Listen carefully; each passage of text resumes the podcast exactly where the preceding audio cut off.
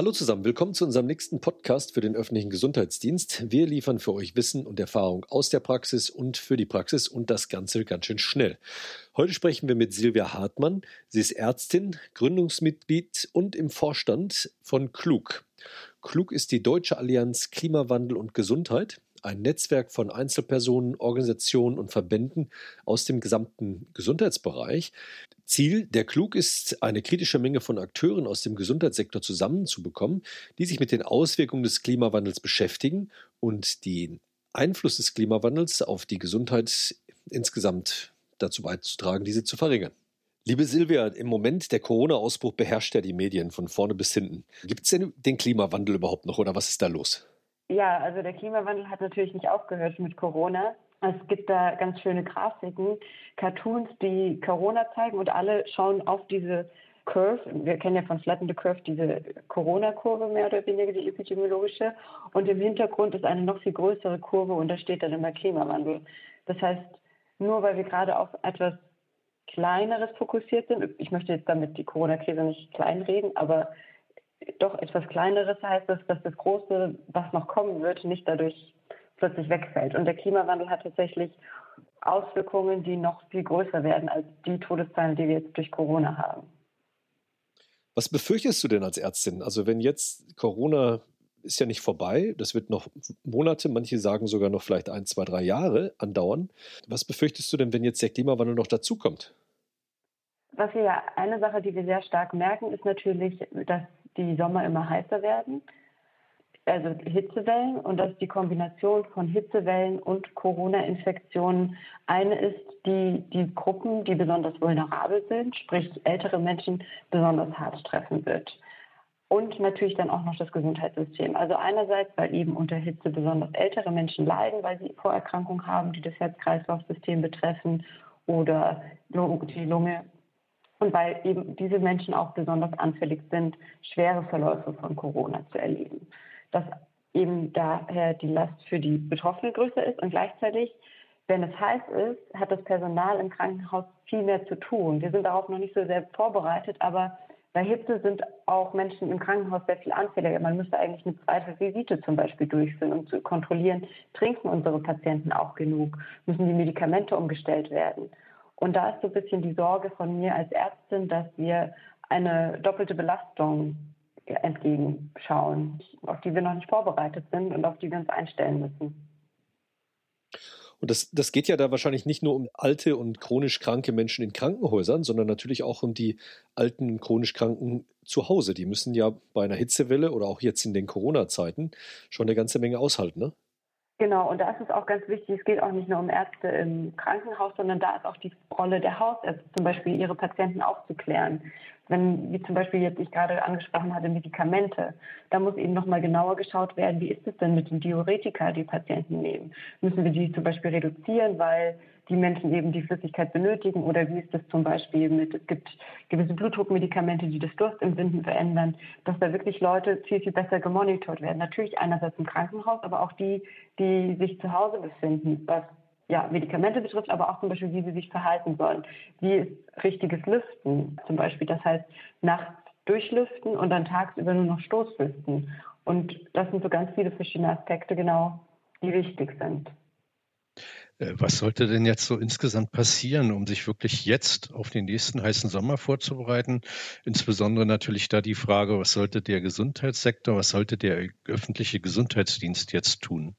Das Allerwichtigste im Moment ist tatsächlich die Aufklärung, dass man auf das Problem aufmerksam macht und zwar da niedergelassene Ärzte, stationäre Ärzte, nicht nur Ärzte tatsächlich, sondern auch PflegerInnen oder andere medizinische Gesundheitsberufe, aber eben auch im öffentlichen Gesundheitsdienst dass man da Informationsmaterialien bereitstellt für Patienten und Personal und dann gleichzeitig auch Hitzeaktionspläne entwickelt.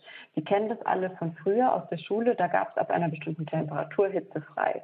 Und dann hieß es, okay, wir haben frei. Mittlerweile gibt es so viele heiße Tage, dass wir nicht an die, all den Tagen, an denen die Temperatur ähm, das gewisse Level überreicht, frei machen können, weil sonst hätten wir mehr frei als Schule. Und im Krankenhaus kann man ja auch nicht einfach freimachen, weil Patienten brauchen ja 24 Stunden lang Betreuung. Das heißt, für diese Situation müssen wir uns überlegen, wie gehen wir mit denen um. Machen wir zum Beispiel dann regulär ab 30 Grad immer eine zweite Visite oder sind dann zum Beispiel immer Trinkmengenprotokolle gefragt, dass wir uns auf so etwas vorbereiten und da überlegen, welche Mechanismen müssen dann greifen, damit wir dann nicht eine verhöhte Mortalität haben aufgrund der Hitze. Aber da brauchst du ja jetzt eine ganz besondere Kommunikationsstrategie, weil in Corona-Zeiten ähm, hört ja keiner das Thema Klimawandel, glaube ich, so ganz gerne. Also zumindest, wenn man so auf Twitter und andere Medien schaut, dann hat man den Eindruck, Klimawandel ist im Augenblick kein Thema. Wenn man diesen Zusammenhang herstellen will, muss man jetzt besonders intensiv kommunizieren. Hast du da eine Idee, wie das erfolgreich sein könnte? Genau, also Klima ist jetzt vielleicht nicht immer das Thema. Ich bin total froh, dass es trotzdem auch noch in den Medien vorhanden ist, dass man jetzt überlegt, mit der Restrukturierung oder Finanzierung, dass das Geld auch in Projekte geht, die klimafreundlich sind.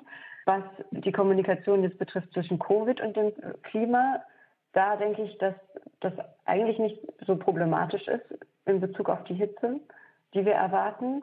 Was den größeren Rahmen natürlich betrifft, dass Klima auf jeden Fall ein wichtiges Thema ist, das stimmt, das ist jetzt eher in den Hintergrund geraten. Aber ich finde, Corona ist tatsächlich das beste Beispiel, wo wir sehen, was für Auswirkungen es hat, wenn wir Business as usual, also so weitermachen wie bisher und wir die planetaren ähm, Grenzen, so nennt man das, ausreizen. Schließlich ist die Tatsache, dass wir vermehrt mit neuen Infektionserkrankungen uns beschäftigen werden müssen, auch in Zukunft, eine Folge, dass wir zum Beispiel immer mehr den Lebensraum von Tieren zurückdrängen und diese immer mehr, näher mit uns Menschen in Kontakt kommen. Dementsprechend finde ich, ist das ein gutes Beispiel, wo wir sehen, wir müssen versuchen, wieder in, das klingt manchmal ein bisschen esoterisch, vielleicht in Einklang mit der Natur zu leben, aber das hat nichts Esoterisches, sondern ich meine einfach damit wieder bewusster schauen, welche Auswirkungen eigentlich unser menschliches Handeln hat und dass wir doch nicht immer alles ohne Folge tun können sondern dass es letztendlich, da wir in einem System leben, auch immer wieder Folgen auf uns haben wird. Hm. Im Augenblick sind ja die Pflegeheime durch die Corona-Situation besonders äh, gefordert. Äh, das wird ja auch ein Themenfeld werden, was dann im Sommer natürlich noch eine zusätzliche Relevanz hat. Hast du da spezielle Empfehlungen, was im Augenblick dort schon getan werden sollte? Es ist schon relativ parallel, würde ich sagen, was Krankenhäuser und Pflegeheime betrifft. Natürlich im Pflegeheim ist jetzt nicht immer 24 Stunden ähm, der Arzt direkt vor Ort, sondern muss manchmal auch erst gerufen werden. Aber dass man zum Beispiel schaut, also wie heiß ist es in dem Zimmer, das ist total wichtig, das in Zukunft zu wissen, auch architektonisch. Das kann man jetzt nicht auch direkt ändern, aber vielleicht guckt, welche Patienten legt man in die Zimmer, die Südfenster haben und welche in die, die tatsächlich auf der Schattenseite sind, dass man sich da schon mal anpasst, dass die, die vielleicht einfach fitter sind, in das Zimmer übermittelt, dass halt dann tendenziell wärmer wird oder dass man auch schaut, so wie macht man das mit der Lüftung? Gibt es vielleicht doch den Bedarf, Klimaanlagen einzubauen oder andere Art der Ventilationssysteme?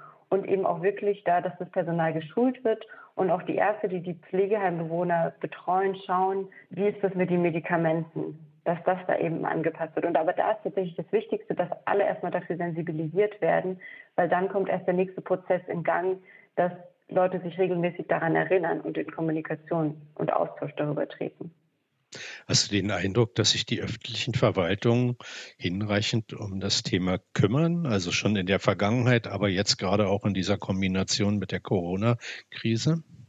Noch nicht tatsächlich. Und da sind wir dabei, das zu ändern, die Aufmerksamkeit da zu erhöhen, eben in diesem Projekt, was wir jetzt mit der Deutschen Allianz Klimawandel und Gesundheit machen, mit verschiedenen Kooperationspartnern weil es ist ja auch eine Situation, die so vorher jetzt noch nicht aufgetreten ist in der Kombination mit Corona.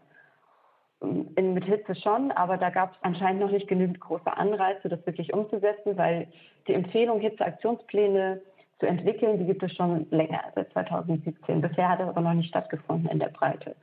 Und dadurch, dass wir jetzt mit dieser neuartigen Situation konfrontiert werden, ist es eben noch mal wichtiger. Und da brauchen wir, glaube ich, Druck oder Ideen von allen Seiten, um das wirklich umzusetzen. Was erwartest du denn jetzt vom Gesundheitssektor? Also von Ärztinnen und Ärzten, Pflegepersonal. äh, den ganzen Gesundheitsarbeitern. Ähm, was müssen die tun oder was können sie überhaupt noch tun, um dem Klimawandel Einhalt zu gebieten oder zumindest die Auswirkungen auf die Gesundheit zu vermeiden? Tatsächlich das, was der öffentliche Gesundheitsdienst schon immer eher macht, so über den Tellerrand hinausblicken, mal über, über dieses eins zu eins Patientengespräch hinausblicken und auch schauen, so was hat denn tatsächlich Auswirkungen auf die Gesundheit. Wir sind in einem Gesundheitssystem, was noch sehr in diesem, okay, es kommt ein Symptom auf eine Krankheit und dann behandle ich diese, lebt und weniger wertschätzt auf Prävention. Und viele Sachen, die wir zum Klimaschutz machen können, schützen auch unsere Gesundheit. Also die größte Krankheitslast liegt ja in Erkrankungen, die nicht übertragbar sind, das heißt, die dem Lebensstil geschuldet sind. Das sind Erkrankungen, die resultieren daraus, dass wir uns zu wenig bewegen, wir uns zu fett ernähren, zu salzig zum Beispiel und dass wir enorm Stress dort ausgesetzt sind. Und wenn wir zum Beispiel anfangen, als Ärzte auch zu sagen, hey, es gibt da eine Planetary Health Diet, und die ist nicht vegan und das finde ich tatsächlich auch so toll daran. Das heißt nicht, man muss gar kein Fleisch mehr essen, sondern einfach es reduzieren. Die ist sowohl für Sie als auch für den Planeten sehr gut, als ein Punkt zum Beispiel. Oder dass wir uns auch mehr einsetzen in die Stadtplanung und sagen, wenn Städte so gebaut werden, dass sie für Autos am besten geeignet sind, natürlich fahren die Leute dann Auto. Wir würden aber gern, dass Menschen sich mehr bewegen, zum Beispiel mehr mit dem Fahrrad fahren. Und deswegen fordern wir, dass Städte fahrradfreundlicher gebaut werden. Wenn Ärzte anfangen würden, das zu machen, sich eben auch in anderen gesellschaftlichen Bereichen mehr einzusetzen und ihre Stimme einzubringen, weil da Gesundheit überhaupt erst anfängt, dann wäre das so ein bisschen, dann hätte ich mein Reich tatsächlich, wenn jeder Arzt das machen würde. Und das fände ich schön, eben diesen Blick über den Tellerrand einmal zu wagen auch. Und ich weiß, es ist nicht leicht, weil jeder ist im Klinikalltag total gefangen und es gibt total viele Aufgaben und Arztbrief hier und da. Aber ich glaube, wir müssen anfangen, mehr über die Prävention von Krankheiten nachzudenken, wenn wir auch aus diesem Hamsterrad rauskommen wollen. Für die Corona-Situation haben wir jetzt ja eine Krisenorganisation in allen Bereichen aufgebaut. Brauchen wir für die Klimasituation demnächst dann auch solch eine Organisation? Wenn wir nicht anfangen, rechtzeitig zu handeln, fürchte ich das tatsächlich ja. Und da wir jetzt radikal anfangen müssen, langsam mehr umzusetzen, tatsächlich schon. Ob die jetzt direkt im Gesundheitssektor dann angesetzt sein muss, das weiß ich nicht, aber wir müssen uns auf jeden Fall als Ärzteschaft, Pflegeschaft und medizinische Gesundheitsberufe mehr mit dem Thema auseinandersetzen, auf jeden Fall, und dem, was auf uns zukommen wird. Es ist ja nicht nur für die Patienten eine Belastung, sondern tatsächlich für das Personal auch. Vielen Dank, Silvia, für deine klaren Worte. Das ist, glaube ich, ein Thema, was im Moment nicht stark in der Aufmerksamkeit der Öffentlichkeit steht. Aber die Auswirkungen des Klimawandels, gerade auch in dieser Corona-Zeit, wird uns sicherlich noch intensiv beschäftigen im Gesundheitssektor. Danke, dass du dir Zeit genommen hast. Ja, vielen Dank. Ja, ein wichtiger Blick nochmal aus einer ganz anderen Richtung. Herzlichen Dank dafür. Ja, bitte. Ich wünsche euch noch einen schönen Tag. Mach's gut, Silvia. Tschüss. Tschüss. Tschüss.